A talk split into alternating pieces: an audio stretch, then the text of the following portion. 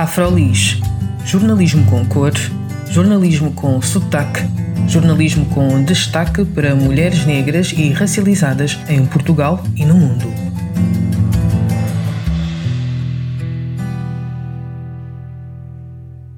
Olá, o meu nome é Julia Tavares e este é o primeiro episódio do Afrolis Podcast.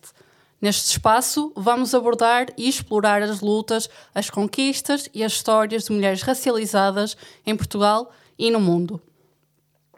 Hoje temos o prazer de receber em estúdio Karina Gomes, a cantora, compositora, ativista e jornalista responsável pelo projeto de jornalismo crioulo na Mensagem de Lisboa. Nasceu na Guiné-Bissau, dois anos após a independência, e é filha de pai guineense e mãe cabo-verdiana. Estudou jornalismo em São Paulo, no Brasil, e foi lá que começou a sua carreira como cantora. Em 2001, regressa a Bissau, onde trabalhou na RTP e em rádios locais do país. Mas antes disso, Karina trabalhou como correspondente da Associated Press e colaborou com o jornal La Semana de Cabo Verde.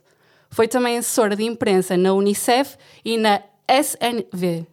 Vive em Lisboa desde 2011, onde editou o primeiro álbum intitulado Minger, que significa Mulher em Crioulo, e fundou juntamente com 29 mulheres guineenses o movimento pela paz Minguilã, ou Mingeres de Guiné Nulanta, Mulheres da Guiné-Bissau, levantemo-nos.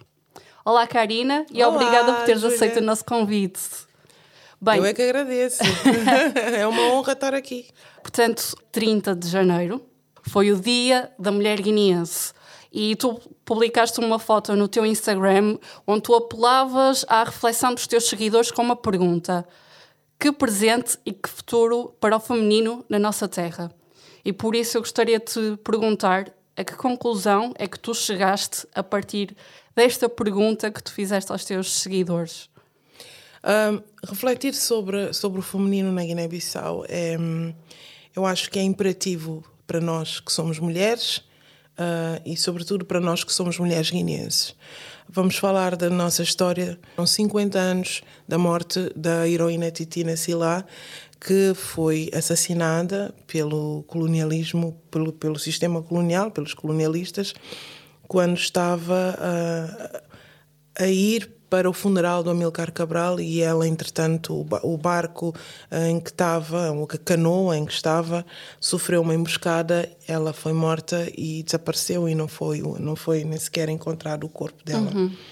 Mas um, por que é que eu faço essa questão sobre a- o feminino? Re- eh, refletir sobre ser mulher e ser mulher guineense é porque a Titina representava, a Titina tornou-se no símbolo da mulher guinense. O dia do assassinato dela foi, foi institucionalizado, foi instituído o dia da mulher guinense por tudo que ela simbolizava, porque a Titina, a Ernestina, era uma jovem, muito jovem, de se calhar menos de 20 anos, que ingressou-se numa luta fundamental para a independência dos povos da Guiné e de Cabo Verde, ah, mas que não deixou de ser mãe, que não deixou de ter, ah, de, de assumir o papel da mulher na sociedade, ah, como, como, como mãe, como esposa, mas tinha aquele papel de guerreira, de guerrilheira armada na frente de luta para uma liberdade que era tão tão preciosa tanto para o- o- os povos da Guiné como para o- os povos de Cabo Verde.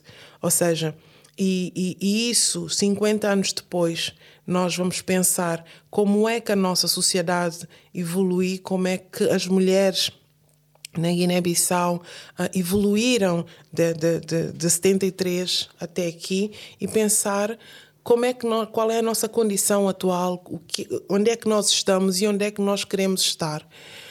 Portanto, eu acho que há, várias respostas. Isso é uma questão de introspeção que eu acho que cada mulher devia pensar, cada mulher guinense devia pensar na sua própria existência, no valor que ela tem e no que é que ela pode ser, não só ah, dentro da- do contexto doméstico, digamos assim, mas na própria sociedade. Infelizmente, muitas, houve muitos retrocessos, porque quando se fala de Titina Silá, não se pode deixar de falar do Amilcar Cabral, uhum. o mentor dela, digamos assim, que foi um dos, digamos assim, pioneiros no que hoje chamamos de uh, teoria de, de, de, equidade e, ou equilíbrio de género.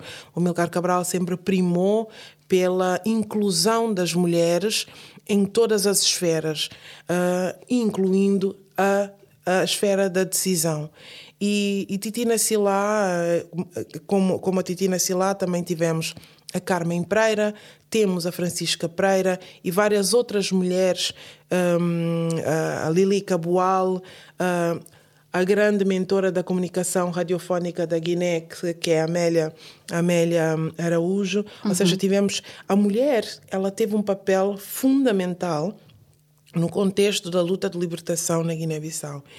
E mas ao longo da história ela foi deixando esse papel uhum. de uma maneira se calhar não, não, não tão não tão clara e por razões que se calhar só, só, só cada mulher poderá dar, dar essa resposta. Sim. Porque hoje, se a gente for ver a nível de representatividade, em termos de representatividade no aparelho uh, governativo da Guiné-Bissau, vamos ver que temos uma, uma representatividade muito, muito baixa da, da, da, mulher. Portanto, e quando falamos na, na, na, parte governativa, também podemos ver das próprias organizações uh, que trabalham na, no país, mas temos mulheres incríveis, temos mulheres incríveis em, em todos os setores. E, e, e a mulher guineense em si é uma mulher incrível, porque ela ela é, digamos assim, ela é o sustentáculo da nossa economia, porque é ela que acorda mais cedo, é ela que vai, a, vai ao mercado vender, é ela que tá, faz, faz, faz bolos, faz donetes para vender e, e, é ela que luta para manter os filhos na escola. Ou seja, a mulher ainda continua com um papel muito importante na sociedade. na sociedade guineense. E até que ponto ela é valorizada, até que ponto ela, ela, ela, ela está a ser valorizada. Em termos de representatividade no Parlamento, por exemplo, já tivemos muito mais mulheres no início, na, da, da abertura, no, nos primórdios da, da abertura democrática, e hoje não temos tanto assim. Ou seja, a mulher está, está a perder-se um bocadinho ali nas tarefas domésticas, como se só a ela uh, fosse uhum. a, a, a, responsabilidade de, do lar, digamos certo. assim. Uh, e pronto, são essas coisas. Eu acho que é uma questão de desconstruirmos um bocadinho o papel da mulher nas sociedades africanas e pensar também na nossa pré-história ou na nossa história antes do, da, da, da, chegada dos europeus e pensar como é que eram as mulheres. Nós temos um filme incrível a falar da mulher, mulher rei, rei e, e, e, isso é claramente um, um, relato do que era a África pré-colonial ou depois da chegada dos europeus, a tentativa de dominar e como é que a mulher sempre foi forte, como é que a mulher sempre uh, defendeu a bandeira e quando falamos da nossa luta, sem, não, tivemos a Titina e, e, e, temos ainda vivas várias mulheres que lutaram, que tiveram mesmo na frente de luta. Uhum. Ou seja, é, é uma reflexão um, necessária, muito importante no contexto em que nós vivemos. Que meninas e que mulheres para a Guiné-Bissau de hoje. Uhum. Uh, e para além de olharmos para a história e relembrarmos todas estas mulheres que ajudaram na libertação da, da Guiné, como é que nós podemos trazer a mulher para a frente sem ser olhar para a história? Um, Empoderando-as, porque há várias formas. Por exemplo, um, há vários contextos. Nós, nós aqui estamos num contexto diferente, estamos numa diáspora. Nós, nós somos uma diáspora enorme. A diáspora africana em Portugal uh, é, é, muito grande porque não vem só da Guiné-Bissau, mas vem de Angola, vem de Moçambique, vem de Tomé, mas também vem de outros, de outros países africanos. Nós temos senegaleses, temos congoleses. Um, ou seja, nós estamos num contexto diferente em que nós temos acesso a uma estrutura, a uma infraestrutura diferente, apesar de todas as, de todas as entraves que nós temos, podemos falar claramente do racismo estrutural como entrave, mas temos temos, temos, uma, temos condições de saúde, de educação, ou seja, e, e aliás, eu acho que é por causa disso que nós procuramos essa diáspora, que nós procuramos de, uh, uh, estar aqui para dar melhores condições de vida aos nossos filhos e a nós próprios. Mas no, quando a gente olha para o contexto da, dos nossos países, por exemplo, Cabo Verde, Guiné-Bissau, Angola, Moçambique, São Tomé, e a gente vai refletir no feminino, sobre o feminino, nós ainda vemos que há muitos avanços que têm que ser feitos. Uh, mesmo que, que, hum, que um, haja esforços, mesmo que a gente já vê mais representatividade em alguns países, uh, mas ainda há muita coisa há muita coisa para fazer. Por exemplo, nós temos no, no, no, no caso concreto de Cabo Verde um, um índice assustador de feminicídio uh, e isso tudo também pode estar ligada uh, essa questão pode estar ligada à, à questão da tradição machista, digamos assim e começar a, a, a trabalhar, se, se, calhar ter, ter um bocadinho de, de, de atenção, quem, quem tem alguma voz, não só da parte governativa, mas dos próprios artistas, começar a abordar melhor essa temática uh, do empoderamento da mulher. Eu acho que a mulher, ela, ela eu costumo dizer que a mulher nasce já com o chip do empoderamento uhum. uh, e é que é só ativar e, e, e é dar lugar, porque o lugar da mulher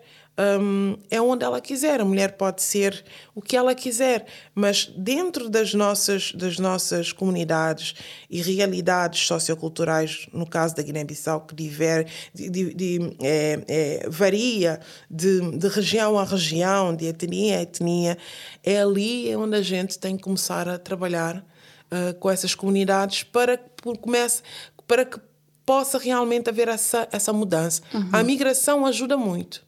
É, uh, temos questões ainda muito básicas para tratar, como o caso da mutilação genital feminina, que inclusivamente há, há, relatos de acontecer uh, uh, em Portugal. Um, o que acho que é das coisas mais que mais me chocaram depois de ter me mudado para Portugal, mas eu acho que através da educação nos nossos países através da educação, sobretudo da educação das meninas. Por que é que eu falo da educação das meninas? Porque todos têm acesso.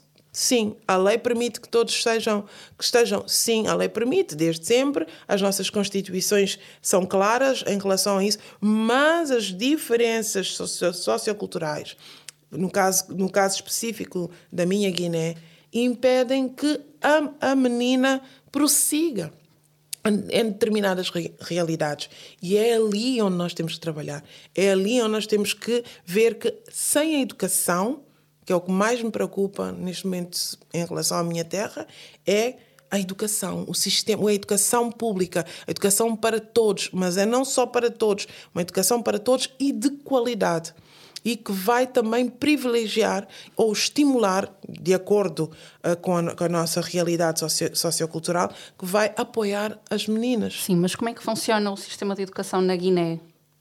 Uh, é, um, é o, o, o, sistema de educação da Guiné é universal, a, educa, uhum. a, educação é para todos. Uhum. Só que uh, isso, isso teoricamente, porque quando nós vamos ver que própria, as próprias infraestruturas de educação são deficitárias, que devido à instabilidade política a educação acaba não não não tendo a qualidade que devia para servir a população e isso com, com os atrasos no pagamento dos professores desencadeia-se muitas greves e a própria qualidade dos docentes aí acaba acaba sendo um bocadinho dúbia uh, e, e, e, como é que eu posso dizer?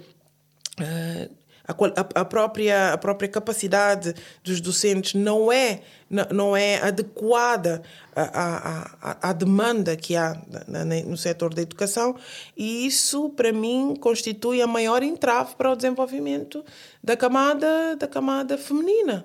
Porque uh, eu, eu na, na, época em que eu entrei para, para, para, para para o primário, né? para, para, o, para o ensino primário, lembro-me de ter professoras graduadas para lecionar e hoje praticamente não se vê professores graduados para lecionar. Ou seja, eu acho que uh, o, uh, o que me preocupa mais com, não é eu achar, mas o que me preocupa mais com o meu país é exatamente ver que no setor da educação nós regredimos e não avançamos.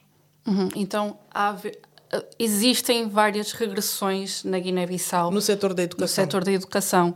E também da, do, dos direitos da mulher, certo? Dos direitos da mulher, eu, isso é uma coisa que nós, que, eu, que nós temos que, que, que ver.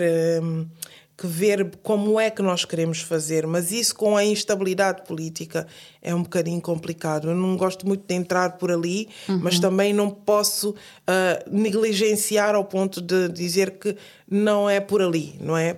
Eu acho que nós precisamos uh, criar um, um, ciclo de estabilidade política na Guiné-Bissau, independentemente de quem esteja à frente, mas um ciclo de estabilidade e de competência e de compromisso com a nação guinense, compromisso com consigo próprio, porque uh, temos que saber onde é que queremos chegar, queremos, temos que saber onde é que queremos estar, um, e para isso nós precisamos ter estratégias e para isso nós precisamos pensar o nosso país de uma maneira que venha a respeitar todas as cartas de direito internacionais que ratificamos enquanto Estado e saber que a educação vai estar sempre na linha da frente de, do que é necessário, do que é fundamental para que um país se desenvolva. E, e, e, é, e, é, e é por isso que eu acho que uh, nós precisamos uh, de uma reconciliação, nós precisamos, acima de tudo, de pensar como guineenses, de amar-nos uns aos outros como guineenses uhum. e, e pensar que isto é nosso, é um património nosso. Esta pessoa que pode, pode parecer que seja meu inimigo, não é meu inimigo, pode ser meu adversário político, mas é, é, é um património meu que eu posso, a, a, a, a quem eu posso me juntar para construir uma Guiné-Bissau. E isso parece-me que ainda não saímos desta fase não é? Nesse, desse, desse impasse.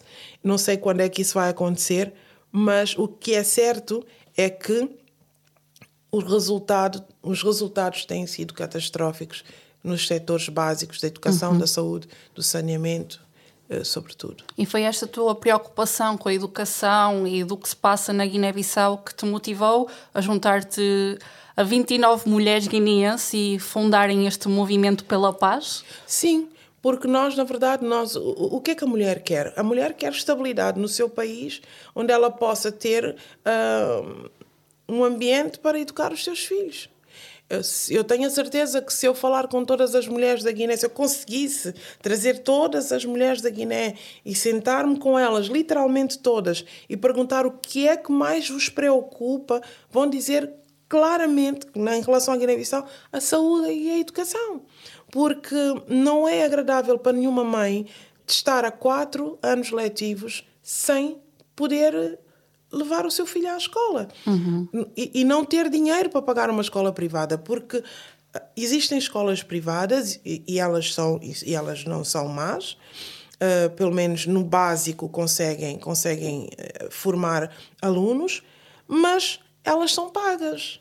E, e, e, na nossa, para a nossa realidade económica é complicado uma família comum, guineense, que vive no limiar da pobreza, consiga pagar uma propina, consiga pagar, consiga inscrever o seu filho numa escola privada. Não há universidades públicas na Guiné? Universidades públicas ainda não. Ainda, ainda não. não. Só universidades privadas, só. E, e, mesmo, e mesmo em termos de, do, do pré-universitário, no público, o que nós vemos é cada vez mais uma degradação do tecido da classe docente, digamos assim, a falta de preparação. E não é porque não haja guineenses competentes para lecionar, é que chega uma altura em que eh, são obrigados a abandonar o país. Para e não viver na precariedade. Exatamente, e nem sempre lhes calha as melhores condições. Muitos têm que trabalhar na obra, muitos têm que trabalhar na limpeza, uhum. muitos, porque nós temos também essa questão de, do racismo estrutural. Quem vem, quem sai da Guiné-Bissau e migra para Portugal e, e pode ter um currículo muito interessante, mas para encontrar uh, oportunidade de trabalho na sua área de conhecimento e de formação, mesmo que tenha bagagem, uh, é muito difícil devido à própria forma como isso está estruturado. Uhum. E quem diz Portugal, diz Espanha, diz qualquer outro país. Ou seja, nós somos obrigados a deixar o nosso país para migrar para países que nos deem melhores condições de vida para os nossos filhos, mas para nós, em termos empregatícios, uh, resta-nos a precariedade. Ou seja, é, é limpeza, é, é, é, trabalhar num lar, é trabalhar na, nas obras. Ou seja, temos professores, temos médicos, temos, há casos de médicos a trabalhar em lares. Há casos de professores a trabalhar nas obras. Uhum. Um, pessoas que tiveram que abandonar completamente a sua área. Pessoas competentes. Porque o país já nos oferece. O salário de um, de um professor é muito baixo, o salário de um médico é muito baixo, o salário de um enfermeiro nem falamos. Ou seja, uh, e continuamos a exportar quadros. Quando eu digo exportar quadros, exportar quadros para países que oferecem melhores condições, na região africana. Um, de certeza temos professores. Houve uma altura que houve muitos professores que migraram para Cabo Verde e que foram enquadrados. Cabo Verde ainda enquadra um, profissionais guineenses, quadros guineenses. No Senegal também temos quadros guineenses, temos na Costa do Marfim, sobretudo em instituições uh, internacionais, que sejam bancos um, ou outros organismos institucionais das Nações Unidas e, e, e outros mas no país cada vez mais a precariedade uhum. uh, nos ameaça e, e, e tem, tem-se ouvido cada vez mais pessoas a dizerem que não pode, não conseguem, não por... Eu sou uma das pessoas que se tivesse melhores condições, se calhar... Voltava. Vi, vi, não, não teria saído. Pô. Não teria saído. Uhum. Sim, tu foste uma das pessoas que também saiu para estudar uh, na universidade em São Paulo conseguiste uma bolsa para estudar jornalismo, correto? Uhum. E eu queria saber como é que foi a tua experiência como uma mulher negra guineense a estudar em São Paulo?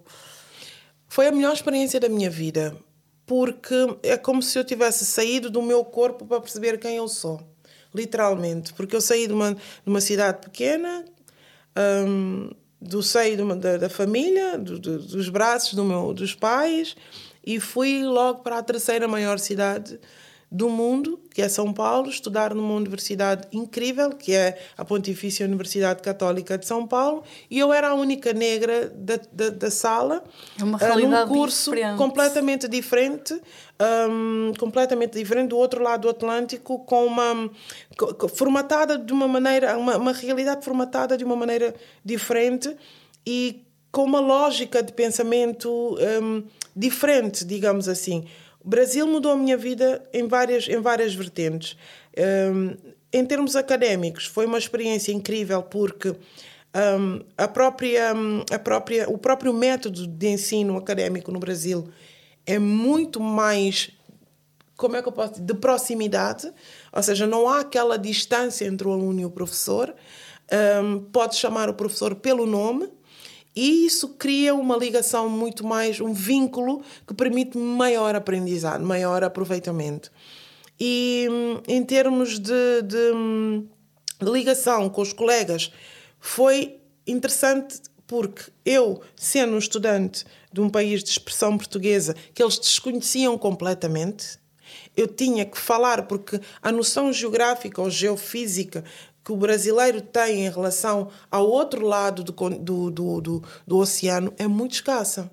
E para muitos, a África uh, é um país.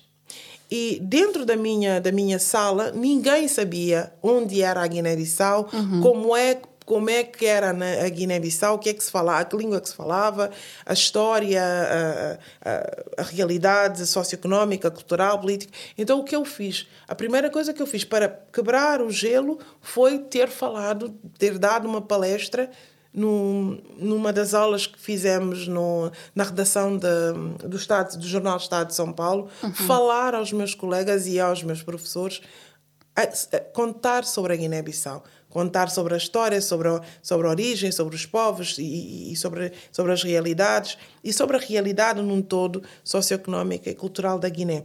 E isso fez com que criasse um vínculo com, com, com, com os próprios colegas que olhavam para mim como algo, mas tu és negra, mas és africana e vens para cá com uma bolsa de estudos.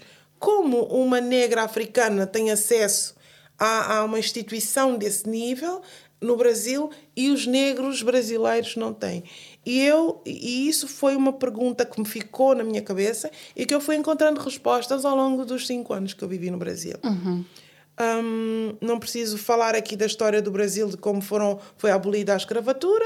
Isso não dava acesso, não, não facilitava a, a, a, a vida dos negros porque eles ficaram à margem. E eu, como, como, como estudante africana, não tinha uma bolsa muito boa. Uh, dava para pagar o, o, mínimo indispensável. E eu não podia morar num bairro um, privilegiado. Então eu morava num, num, num, bairro menos privilegiado e convivia com pessoas que vinham do Nordeste. Uh, empregadas domésticas, pessoal que trabalhava na obra, e eu vivi nos dois Brasis. E essa foi a melhor experiência da minha vida, porque eu pude, eu pude um, viver as duas realidades. Amigos da faculdade que me convidavam para os bairros, porque quem tinha acesso em 1996 às faculdades no Brasil eram filhos de pessoas de classe média alta uhum. que tinham bastante poder, muito poder económico e que iam para a escola de carro.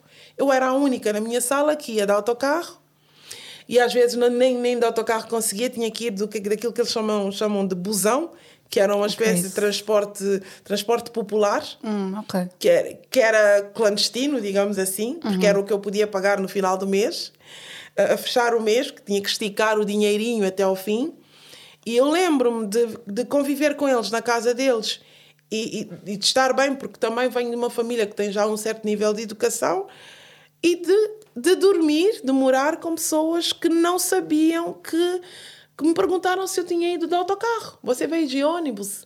Porque são, são pessoas que não nem terminaram o, uh, o quarto ano do básico, do, e que, e que tinham bastante curiosidade e que tudo que sabiam de África era que era um, um país pobre onde tinha leão e já pessoas que me perguntaram se eu tinha visto leão e tal. Ou seja e do outro lado já pessoas com mais cultura mas que também ignoravam muito sobre o que era o nosso continente o que é o nosso continente os países a, a história tudo isso. Então isso foi muito interessante porque eu pude ter um papel pedagógico de elucidar os brasileiros, tanto da classe alta que, com quem eu estudava, como da classe baixa com quem eu morava, sobre a, sobre, sobre, sobre, sobre a África e não só. Porque não sabiam nada sobre Portugal. Uhum. E, e haviam preconceitos em relação ao português. Ah, português é burro e tal. São coisas que eles ouviam e, e reproduziam. Mas como, como uma síndrome de acho que tudo virado, virado para eles e não, não desenvolviam muito essa questão de, de, de conhecimento geográfico, porque não, não, não tiveram acesso. Porém, em termos académicos, foi incrível ter saído de uma faculdade de jornalismo em que praticamente 100% dos meus colegas foram integrados dentro das maiores, um, digamos assim, instituições de comunicação de São Paulo, e... seja, seja jornal impresso, seja televisão, estou a falar desde a Rede Globo, Bandeirantes, Record. Uh, tenho um amigo que é um dos maiores repórteres, um colega, amigo que, aí colega, que é um dos maiores repórteres do, do, da televisão Record, que é o André Felipe e tal, que eu tenho muito orgulho dele. E, e vários outros que tenho um a coordenar agora a CNN, ou seja, a, a, a minha faculdade é exímia em formar profissionais competentíssimos na área da comunicação. E isso, essa foi uma experiência, uma experiência grande. Agora, em relação aos movimentos negros, eu vi no Brasil, com os meus olhos, a surgir a primeira revista negra do Brasil, que se chama, revista, chamava, já não há, revista Raça. Uhum. Porquê? Porque em termos midiáticos havia pouquíssima representatividade de negros na comunicação social praticamente não havia. A TV Globo tinha uma apresentadora, uma apresentadora negra, que apresentava um programa que era o Fantástico. E não havia mais. Uhum. Mas como é que tu te sentiste ao sair de um país onde tu eras a maioria e ires para outro país onde passas a ser uma minoria e não te vês em lado nenhum representada nos mídias? Era solitário? Como é que te era, sentiste? Era solitário, porque o Brasil tem uma cultura da simpatia. Os brasileiros são simpáticos por natureza. Ou é, é, é uma cultura de, de, de, de receber bem, de serem simpáticos. Eles são assim. Faz parte da cultura deles. Mas isso não significa que são teus amigos íntimos. Então, isso no, no, no, no início fez-me um bocadinho de confusão. Uhum uh, ver tanta simpatia, mas és linda, és maravilhosa, ai, és africana e tal, mas é de que país? E, e, eu falava com essas pessoas, só que depois eu ficava sozinha. E eu era a única guinense nessa altura. Uh, os guinenses que lá viviam eram de uma geração muito mais velha do que eu, porque houve um, um, um, um período em que não, não foram muitos estudantes para o Brasil e eu quebrei esse ciclo, acho que um ciclo que já, já tinha mais ou menos 10 anos. E, e, era eu a única, e tinha dois amigos de São Tomé e Príncipe que também tinham esse dilema, que faziam economia e que viveram nessa situação. E foi por isso que eu, quando entrei para a comunidade cristã, um, do, foi quando eu comecei a cantar no gospel, uhum. eu identifiquei-me mais com pessoas negras. Não é que eu não tive amigas que não eram negras, não. Tenho muitos amigos na faculdade, tenho. tenho, tenho eu, eu, eu, durante muito tempo, fiz campanha para o PT, porque uma das minhas amigas da faculdade, brancas, uh, me mobilizou para o, para, para o PT e tal, e não podia. Uhum. Mas a minha veia revolucionária foi mais, falou mais forte e tive. Não que não tive, mas identifiquei, passei-me a identificar mais com os amigos negros, porque aí comecei a sentir que os nossos problemas eram parecidos. E, e eu comecei também a perceber uma certa revolta. Tinha uma, uma, uma colega com quem eu estudava à noite, porque tinha algumas cadeiras à noite, a Viviane, e ela dizia assim: Ah, mas você conseguiu uma bolsa para estudar no meu país e eu, como negra, tenho que trabalhar de dia para pagar a faculdade à noite. Como ela tinha razão? Tinha toda a razão. E, e, nessa altura o presidente era o Fernando Henrique Cardoso, o sistema ainda era diferente daquilo que depois o presidente Lula criou, que, que foi que depois criou, implementou as cotas, ou seja, as cota, a cota de participação de negros da faculdade uhum. uh, e na própria, na própria imprensa e tal. Mas nessa altura já havia movimentos negros que faziam questão de criar, um, de congregar, de, de, de, de, de, congregar negros para debater, negros desde negros que atores, eh, músicos, um, ativistas, uh, presidentes de associações, para discutir sobre essa questão da não representatividade e do racismo. E do racismo, claramente. Uh, num país em que, nessa altura, já, já fazem 20 anos que eu não vou para o Brasil, mas que nessa altura uh, havia, não sei se continua, elevador de serviço, elevador, uh, elevador social, ou seja, havia essa, essa diferença, sem falar da diferença de, independentemente de ser negro ou branco, uhum. essa diferença das classes sociais que, que, eram, que eram dois extremos, extremamente ricos e bastante minoria, uh, e a maioria, a grande massa, extremamente pobre. E isso via-se claramente. Mas em relação à negritude, eu comecei a juntar mais a essas pessoas e a procurar perceber quais eram as lutas que, estavam, que se estava a fazer e fui, fui vendo uma evolução. Uma evolução tanto na participação de negros na, na, na própria universidade. Aliás, toda vez que eu encontrava um negro que não fosse africano na faculdade, ou na, na, na, universidade, no recinto, era uma festa, uau! E nós nos aproximávamos uhum. naturalmente porque éramos minoria e sentíamos claramente aquela energia de que vocês e nós. E sentíamos isso claramente.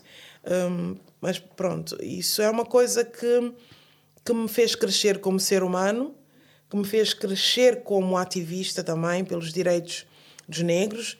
Um, e depois, por ser mulher também, isso também tem um outro peso a, questão de, de, ter chegado ao Brasil em 96 e não encontrar maquilhagem para a minha pele, uhum. produtos para o meu cabelo, mas foi nessa altura que começou a haver. Começou a ter iniciativas de, de, de microempresas, que é uma grande força da economia brasileira, essas empresas pequenas, as, as microempresas.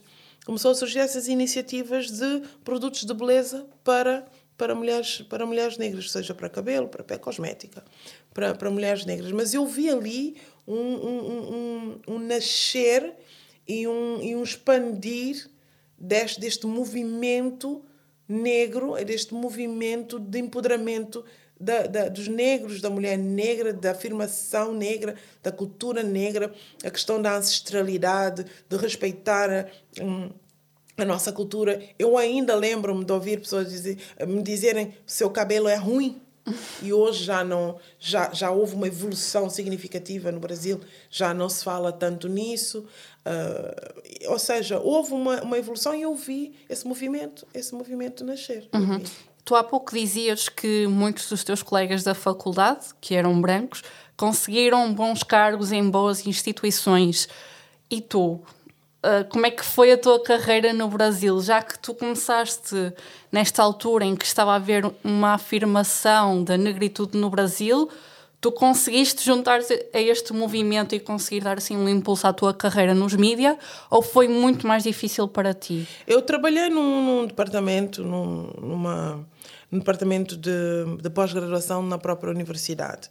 Eu e uma amiga minha negra também. E trabalhávamos com uma professora que que era que coordenava um dos, um dos, um dos, um dos cursos de pós-graduação na, na, na, comunicação.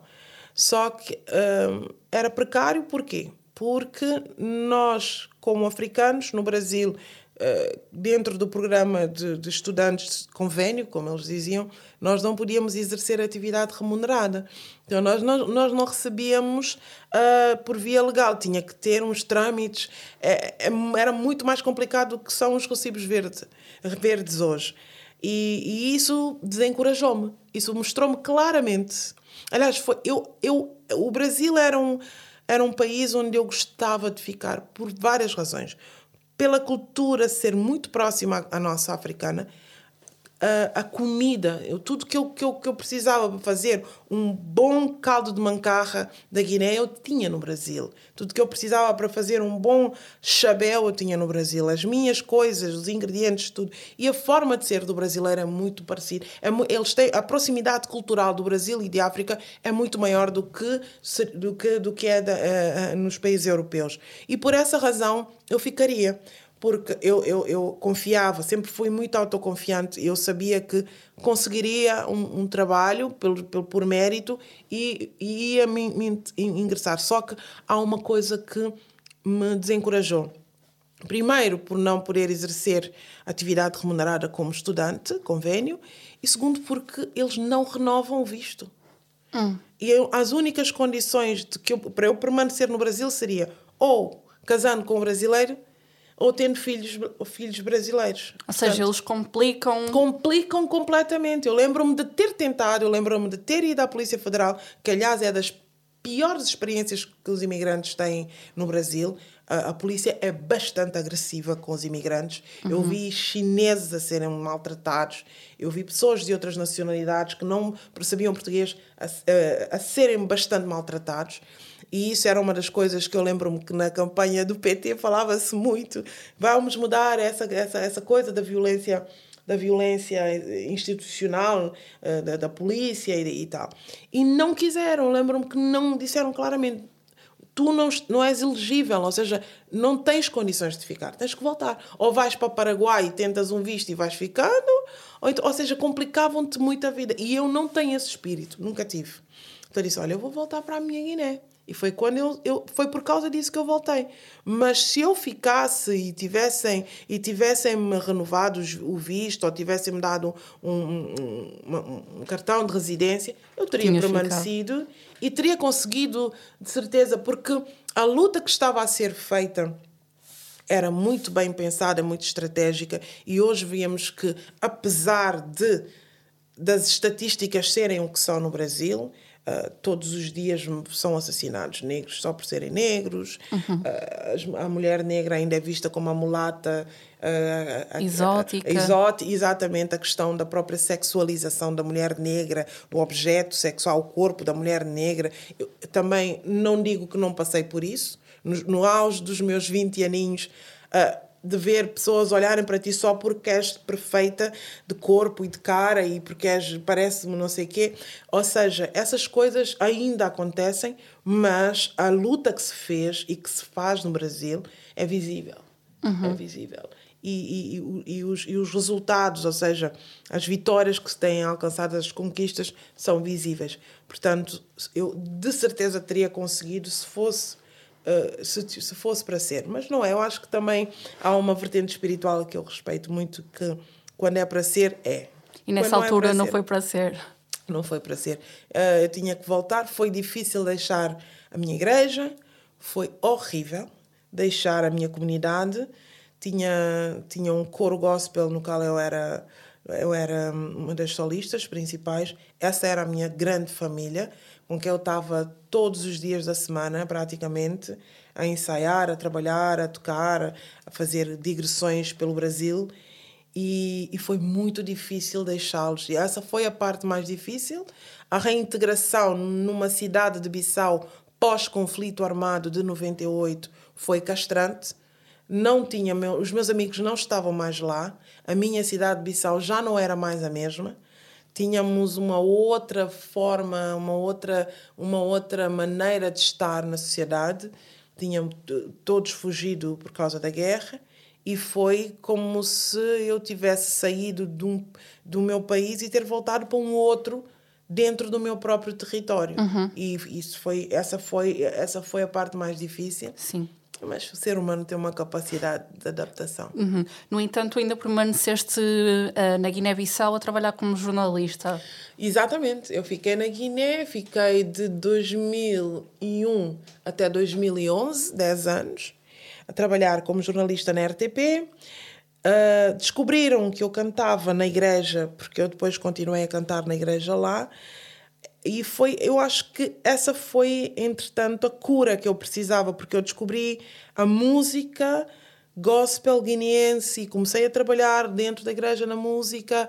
Trabalhava como jornalista, depois fui trabalhar para uma ONG, porque entretanto fui mãe, solo, uhum. e fui trabalhar para uma ONG que era onde pagavam melhor e criei a minha filha uh, com, a, com o apoio dos meus pais. E, e, entretanto, foi nessa altura, entre 2001 e 2005, veio uma prima minha que eu adoro, a Sassi, e, e ela tinha aberto um bar, um bar-restaurante, e ela disse: pá, tu deixa de ser deixa de ser assim, pá, tu que só cantas na igreja, vem lá, vem, vem faz umas serenatas e tal. E arranja dois músicos e, e a prima vê lá o que é que dá para eles e tu cantas, que eu sei que tu gostas. E, e, foi uma coisa muito carinhosa da parte da minha prima. Aliás, ela ficou chateada comigo porque ela queria que nessa altura eu viesse para Portugal gravar e eu, para, para, para, não quero, não sei o que. Ela até hoje diz-me isso.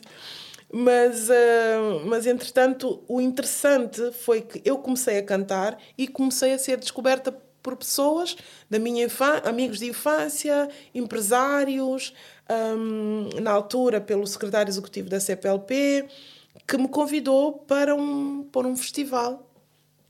E foi a coisa mais assustadora para mim, porque era a primeira vez que eu cantava sem o background, sem o coro e sem aquela, aquela segurança daquela banda poderosa do, do, do, do gospel e tocava com músicos locais da Guiné-Bissau, música da Guiné-Bissau, coisas que eu fui pescar de, de, dos clássicos e tal, ao lado de monstros como o Tito Paris, uhum. Justino Delgado. Foi assustador. Eu só lembro-me que eu chamei a minha mãe e a minha tia e disse assim: Olha, por favor, fiquem aqui, Bocinta ali atrás, eu lembro de onde disse, fiquem aqui atrás. Se eu desmaiar, vocês já sabem que tem que subir para ir buscar. Só que Deus é tão bom que aquilo foi uma experiência incrível.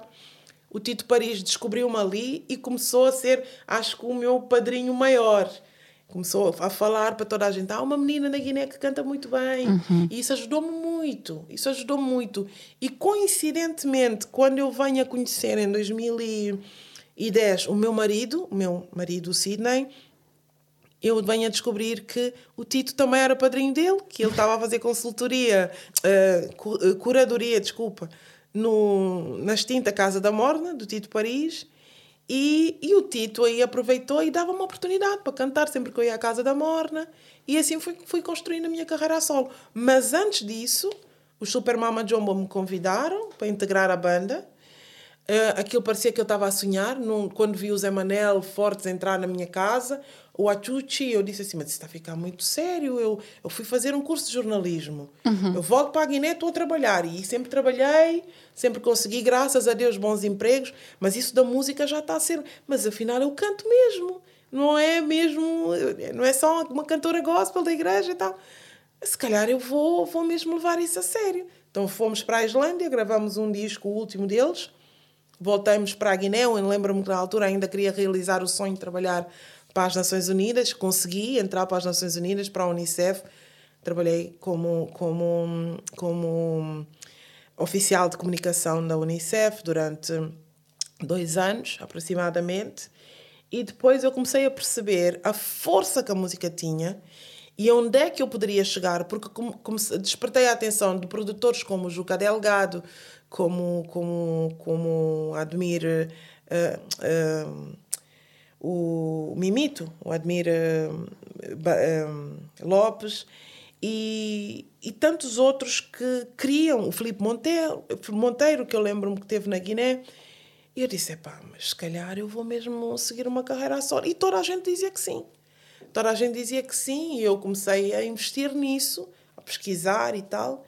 Quando comecei a ficar cansada da instabilidade, porque eu sempre trabalhava, eu trabalhei sempre com projetos um, de desenvolvimento. Uhum. E todas as vezes que estava um projeto em curso e que tinha tudo para dar certo, acontecia ou um golpe de Estado, ou um assassinato, ou alguma coisa. E isso foi-me frustrando como jovem, como quadro, porque eu sempre trabalhei com o coração, né? com conhecimento, mas também com muita paixão. E eu adoro a Guiné. Eu conheci a Guiné praticamente toda numa viagem que eu fiz um, durante, durante quatro, cinco anos como formadora nas rádios comunitárias, eu conheci praticamente todo o país e apaixonei-me pelo, pelo meu país ainda mais, porque até, até aí eu era só aquela jovem da cidade de Bissau, que tinha amigos, que tinha, que tinha uma dinâmica lá, mas não conhecia o interior e os povos. Uhum. E isso fez-me ainda gostar mais e ficar ainda mais frustrada quando não conseguia que os meus projetos andassem porque havia algum problema e estava numa ONG, de repente acontecia uma instabilidade, já não era o mesmo governo, já não estava a lidar com as mesmas pessoas e eu decidi, não, vou-me embora. E foi quando eu conheci o Sydney, vim para Portugal e graças a Deus consegui entrar para o mundo da música uhum. com muito esforço, com muito sacrifício, ter saído da zona de conforto, com emprego estável não foi fácil. Uhum. E Lisboa é outro mundo. Sim, tu conseguiste estabelecer uma carreira na música a partir de uma paixão que tu descobriste na igreja. Exatamente. Mas e o jornalismo? Tu falaste que tinhas uma veia revolucionária. Foi essa veia revolucionária que te levou para praticar jornalismo? O jornalismo, eu vou, eu vou ser sincera, eu vou ser muito sincera. Eu entrei para o jornalismo porque eu não me via como advogada, nem como médica, nem como economista. Uhum. Eu achava que aquilo era muita coisa para a minha cabeça. Eu não me achava assim com grandes QIs por aí além. Sim. E eu disse: pá, vou fazer, eu gosto de escrever, tenho aqui algum jeito. Eu vou mesmo, vou é para o jornalismo, faço uma licenciatura no jornalismo, trabalho no jornal ou na televisão, que eu também gosto de, do audiovisual e já se vê. E logo se vê. Foi mesmo por causa disso. Foi porque eu venho de uma família que, que tem um, um, um uma grande, um grande capital intelectual, digamos assim. Sim, para os meu... ouvintes que não sabem, a Karina é sobrinha neta do Amilcar Cabral. Sim, exatamente. Certo. Exatamente. E isso é uma grande responsabilidade, diga-se de passagem, porque parte-se do princípio, desde a, porque quem, quem, quem, quem me criou foi a irmã dele, mais nova, que é tia da minha mãe. A minha mãe ia trabalhar, África, vou deixar com a minha tia, que a minha, a minha avó materna faleceu muito cedo. Então uhum. vou deixar com a minha tia, que é a minha tia-avó. Então foi ela que me criou. E ela sempre incutiu-me que o primeiro marido era o diploma e que eu estava na escola com um propósito para ser alguém. E uhum. porque o Amilcar dizia, não sei o quê. Portanto, aquela carga de responsabilidade. Mas todos nós, eu, os meus primos, uh, todos nós com aquela coisa. Olha, já viste, o teu tio já é médico, a tua tia já se formou, é advogada, uh, o teu fulano, não sei das quantas, é, é, é economista. Tu não podes ficar com notas baixas e tal. Ou seja, houve um incentivo para, essa parte para essa, para essa, para essa, para essa vertente intelectual. E depois tu gostas é de ser manequim, porque eu era manequim na altura, eu gostava mesmo era das artes, da música. Eu achava meio dentro daquele, daquela narrativa, eu achava-me tipo a ovelha negra, aquela que não queria ir à catequese, a rebelde, aquela que não queria mesmo saber da, da, dessas coisas. E isso é pá, agora querem que eu seja economista, pá. Querem que eu seja advogada, isso, isso não está. Isso não está, né? Eu quero é ir para Portugal trabalhar com a Fátima Lopes, como, como as minhas amigas tinham feito. Eu quero ir para Portugal para a Elite Model. Eu não quero, uhum. eu não quero. É pá, Brasil. É pá, e, epá, e agora? O que é que eu faço? E, e deram-me duas opções. Uma opção era para ser para ser hum, diplomata que eu acho que enquadro-me também perfeitamente. Uh, e outra era para, para ser. Ou era comunicação ou era diplomacia. Eu, eu, eu, eu escolhi os dois. Olha, calhou-me calhou a comunicação. Eu caio de paraquedas na, na, na Pontifícia Universidade Católica e, e eu lembro-me da primeira aula de jornalismo, o professor António Carlos, que nunca mais vamos esquecer, que era uma, é um pai para mim, porque ele teve-me me enquadrar no português do Brasil. Aliás, uhum. foi um dos maiores desafios Desafio da minha vida. Enorme porque eu escrevia português de Portugal, que não tem nada a ver com o português do Brasil escrito. E, e quando nós vamos, quando eu vou deparar com esse, com esse dilema, e, e ele diz: olha, quem não tem vocação para ser jornalista está no sítio errado. E quem quer ser rico também está no sítio errado. Ainda tem tempo de desistir, essa é a primeira aula. E, epá, só tinha malucos, graças a Deus, que eu estou sempre a dizer, não gosto de pessoas normais. E, e, hoje em dia estão todos, graças a Deus, enquadrados. Muitos foram para outra área, como eu, que apesar de ter voltado para o jornalismo recentemente, uh, muitos terem, ter, foram para. Uh, houve colegas meus que foram ser, uh, fazer um curso de odontologia, outros foram para a tradução, outros tornaram-se empresários, mas pronto, a grande maioria manteve-se na, na na comunicação. Uhum. E isso da revolução, isso é uma coisa que nem eu sabia que eu tinha tão forte, porque conforme as coisas foram, foram avançando, primeiro a questão de ser negra, a única negra num país que é o segundo maior país negro do mundo, que é o Brasil, uhum. A seguir a Nigéria, salvo erro. Sim, sim. Eu ser a única negra dentro de uma, univers... dentro de uma sala com 40 alunos. E, e, e aí, epá, peraí, isso não está certo, alguma coisa não está a bater, bater bem. Depois, à noite, era, era eu e a Viviane, a minha amiga preta da, da noite. Ou seja, e nós tínhamos, e é claro que falávamos, não falávamos mal dos amigos brancos, não. Mas achávamos aquilo, epá, isso tem que mudar, isso tem que mudar, isso tem que mudar. Então foi ali, se calhar, que despertou. O Brasil despertou essa veia, sem dúvida, porque a questão do Partido Trabalhista, é, eu perceber que ali os da direita uh, queriam manter aquele Brasil com 10% de, de, da população extremamente rica, não é rica. Eu, eu, eu, eu estudei com colegas que os pais eram extremamente ricos, não eram uhum. ricos. E eu, eu, eu vivi com pessoas extremamente pobres porque a minha bolsa eram 360 reais e não dava nem para pagar a renda de um quarto. Duas então, realidades vivia. Partilhava, partilhava quarto com empregadas domésticas que vinham do Nordeste. Uhum. E que eu morro de saudade delas também. Ou seja, e, e, e isso despertou em mim uma revolta. Pronto, começou ali. Eu acho que foi ali que começou essa coisa. De... Eu lembro-me ter tido uma discussão na igreja com um amigo sobre, sobre o PT e não PT, por causa dessa questão da religiosidade cristã achar, ter o fantasma do comunismo, e isso é, isso é um outro discurso também. Ah, você não vem para aqui falar, fazer campanha. Então, não estou a fazer campanha, só estou a dizer o que é certo na minha ótica e o que é errado. Mas isso acho que é uma coisa que sim, despertou no Brasil, sem dúvida nenhuma.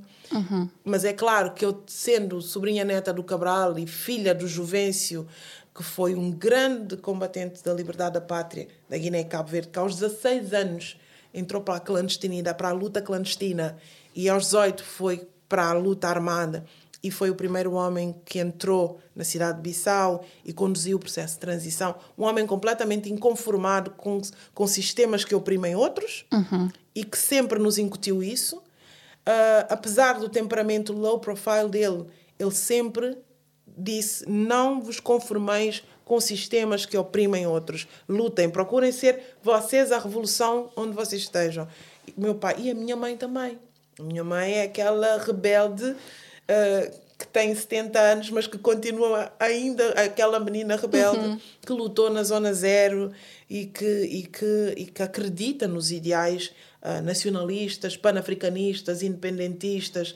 Ou seja, eu tenho tudo isso em mim. A revolução chego ao Brasil, no sangue. Está no sangue. Aí eu chego ao Brasil, peraí, desperta isso e eu continuo. Mas é natural. Eu, quando as pessoas falam sobre a Miguelana e mulheres em Holanda, é sobre olhares para uma realidade e vês que os teus filhos têm o futuro comprometido. Os filhos das mulheres da tua terra têm o futuro comprometido por causa de alguns adultos que não são bem adultos, que são um pouco infantis uhum. e que uhum. não conseguem ter essa visão além do umbigo deles e que os filhos dos outros também são filhos, não são os filhos deles. Sim. Ou seja, eu acho que foi uma coisa natural como mãe, como mulher e que teve a adesão de outras mulheres e fomos e hoje somos uma organização respeitada na Guiné. Eu estou afastada porque vivo cá, mas quem está a coordenar é, é, é a minha amiga Nelvina, que é uma grande mulher guineense, uma grande mãe, uma mulher, uma das minhas referências, um, sem dúvida nenhuma, e que está a coordenar agora o, o, o projeto, a, a organização, e que tem projetos interessantes em curso de empoderamento de meninas, uhum. porque eu acho que é o que nós, nós temos que ir por esses caminhos. Sim, tu no fundo conseguiste uh, conciliar a tua paixão pela arte, fazer música, e agora estás a fazer jornalismo, e mesmo nestas duas coisas tu fazes revolução, não é? Tu, na tua música fazes muito ativismo, mas também estás num projeto que é revolucionário, pelo menos em Portugal, que é o do jornalismo em crioulo na Mensagem de Lisboa. Mas como é que essa iniciativa começou e para quem é que essa iniciativa foi pensada? Essa iniciativa foi pensada para a comunidade, um, a comunidade que fala crioulo. Porque a comunidade que fala crioulo não é só o, o preto cabo-verdiano ou o preto guineense. Há muitos portugueses que falam crioulo. Há muitos portugueses que viveram na Guiné ou em Cabo Verde que falam crioulo. E há muitos portugueses de Portugal que falam e cantam em crioulo. Nós descobrimos uh, no Festival Iminente uma, uma rapper caucasiana que só compõe em crioulo. E, e, ela diz: Eu sou crioula, eu cresci num bairro em que eu era, se calhar, a minha família era a única família caucasiana, branca, portuguesa, e eu estava rodeada de, de, de crioulos e eu sinto-me crioula. Ou seja, mas isso para dizer o quê? O projeto Lisboa Crioula queria fazer alguma coisa e viu o jornal A Mensagem, que tem uma, uma vocação. Um, voltada para a inclusão, porque é, é, um jornal português, mas que não é tradicional, ou seja, que dá voz aos que não têm voz, querem, mostram, espelham a verdadeira Lisboa, porque a verdadeira Lisboa já não é e nunca foi um homem branco ou uma mulher branca. É uma Lisboa crioula, é uma, uma Lisboa de todos, onde o afegão escreve na sua língua, onde o crioulo escreve na sua língua, onde uh, fala, também se escreve em inglês e fala-se sobre assuntos, temas de Lisboa que os jornais tradicionais simplesmente ignoram. Ou seja, houve aí uma revolução e eu fiquei muito contente porque aí está, também não é uma coisa que, eu pensei, foi uma coisa que aconteceu naturalmente. Quando faço um podcast durante a segunda, o segundo confinamento e convido o Dino de Santiago e ele diz: Mana, tu com essa tua vocação para o jornalismo, para a comunicação, Tu és a pessoa que nós estamos a procurar dentro desta parceria Lisboa Crioula a Mensagem para tutelar um projeto de jornalismo em crioulo. Provavelmente, se candidatarmos, vais ganhar. De certeza que eu conheço, que eu sei que tu tens capacidade. Eu não sei o que, é que me deu na cabeça, eu aceitei uhum. e já não fazia jornalismo há muito tempo. Uh, fazia algumas consultorias, mas era mais para um, comunicação para o desenvolvimento. Aceitei, fui, candidatamos, ganhamos a bolsa e começamos a trabalhar. E agora uh, demos uma pausa, porque eu, entretanto, tive 40 dias fora e vamos uhum. retomar agora, se Deus quiser, já com, com, com uma nova dinâmica e com grandes projetos para a frente. E é mesmo para continuar, porque o impacto foi muito bom. Foi tão bom na Guiné como em Cabo Verde, como nas comunidades cá, e nós vimos que isso poderá impulsionar outras formas de fazer jornalismo em crioulo. Porque nos nossos países fazia-se até então jornalismo em crioulo um, na rádio, na televisão, mas não na escrita. E escrever crioulo foi, para mim, das maiores coisas que poderiam acontecer na minha vida, porque para já é muito complicado, é muito difícil. Eu, a primeira reportagem que eu escrevi, afinal, estava mal escrita e fui interpelada por uma professora que tinha um projeto bilíngue que ensinava em crioulo e em uhum. português e que me que partilhou comigo o afinal Cabo Verde já tinha oficializado uma já tinha já tinha oficializado uma um, um alfabeto. Ok sim. Um alfabeto em crioulo que é o alupec e ela partilhou esse alfabeto comigo e disse assim a menina está muito muito entusiasmada mas há regras e foi muito interessante eu depois tive encontro com esta com esta com esta professora Josefa que é incrível que eu acho que vocês deviam convidar aqui também falar. Sem dúvida. Falar desse projeto. Ela é incrível, incrível, incrível. E ela a falar, mas não há língua que não tenha regras e tal. Ela mudou a minha vida completamente, a minha visão linguística, não só em relação ao crioulo de Cabo Verde, mas em relação ao crioulo da Guiné-Bissau. Vocês escrevem nos dois? Nos dois. E nos três, podemos dizer, porque houve uma vez que eu entrevistei o empresário da Cesária Évora uhum. e ele fala o crioulo de Barlavento que é o crioulo Sampajudo, uhum. que é diferente do crioulo Sotavento, e é que eu tive que escrever o crioulo de Barlavento e tive que recorrer ao Alupec para não cometer erros. Ali foi assim, tipo, escrever e rever e rever e, e, e depois publicar. Ou seja, está a ser um desafio incrível. Nós temos agora que fazer o quê? Começar a formar pessoas. Também vamos, estamos a pensar em formar pessoas. Já tive a partilhar essas ideias com com a Catarina e ela achou brilhante a ideia. E também, depois, futuramente, fazer, já com um novo formato, podcast, uh, desenvolver podcasts em crioulos com temas uhum. uh, voltados para, para, para as comunidades. Porque a língua, por incrível que pareça, na diáspora, ela também constitui uma entrave tremenda para a integração. Sim, sim. Uh, nós por acaso tivemos uma um, seguidora nossa a partilhar um testemunho que ela não nasceu cá, não me lembro do país, mas uh, era africana e tinha-nos dito que quando chegou cá e os filhos que nasceram cá, ela já não os ensinou a falar crioulo. Porque não queria que eles desenvolvessem aquele sotaque que normalmente as pessoas ficam quando só falam em crioulo em casa. Uhum para não terem entraves no mercado de trabalho. E isso acontece com muitos afrodescendentes que nascem em Portugal que não partilham da língua da, da terra dos pais. Uhum. Portanto, essa iniciativa também poderá um, ajudar na preservação e na promoção da cultura da língua crioula? Achas? Eu acho que não. Eu acho que nós estamos agora numa fase de desconstrução. Nós agora estamos a desconstruir tudo que é. Por exemplo, eu há 20 anos atrás já tinha essa consciência de que, quando nasceu a minha primeira filha, já tinha essa consciência de que não queria eh, que ela, fala, que ela não falasse crioulo. Eu já queria que ela falasse crioulo. Mas há 40, quando eu nasci, os meus pais não queriam falar crioulo comigo porque uhum. achavam que não era bom para o meu ensino e tal, porque a nossa língua, para o meu desenvolvimento, porque a nossa língua oficial é o português e porque o crioulo não é uma língua, porque o crioulo é um dialeto, não sei o quê. Ou seja, hoje estamos numa fase completamente diferente, livres desta, destes preconceitos todos que nos foi, de uma certa forma, imposto pelo sistema colonial. Uhum. Hoje sabemos que somos bilíngue e que ser bilíngue é uma dádiva. É uma dádiva. Portanto, eu já ensinei o crioulo à minha Dara, que quando entrou para o sistema escolar já aprendeu português e fala as duas línguas muito bem. A minha Rafaela, que tem 5 anos, também já está ali. Ou seja, eu acho que hum, vai começar a, a, a ser relativizado isso, mesmo porque apesar de todos os esforços para permanecer a língua portuguesa e tal, nós não podemos ignorar que o crioulo é uma língua, que têm uma gramática e que mais dia menos dia vão se tornar línguas oficiais tanto na Guiné como em Cabo Verde. Não sei se é daqui a 20, 30 ou 40 anos, mas mais dia, menos dia vai acontecer. Num, num país está mais avançado, se calhar, do que no outro, mas vai acontecer. O que é certo é que nós não vamos deixar de falar crioulo e que o, o crioulo é a segunda língua mais falada em Portugal e que esses sotaques são inevitáveis, porque o angolano uhum. também tem o seu sotaque, o, Todos temos o nepalês sotaque. tem o seu sotaque. Mesmo em Portugal temos sotaque. E, diferente, o do Exato. norte tem um sotaque, o do, do Alentejo tem. Portanto, isso já, eu acho que já ultrapassamos isso, uhum. graças a Deus. Estamos numa, numa fase de, de desconstrução dessas narrativas e isso é incrível. E os pais guineenses e cabo-verdianos têm de deixar de ter medo de ensinar falar, crioulo sem falar. dúvida. Fala porque eu vou eu vou te dizer uma coisa. A minha filha de 5 anos podíamos só incentivá-la a falar português.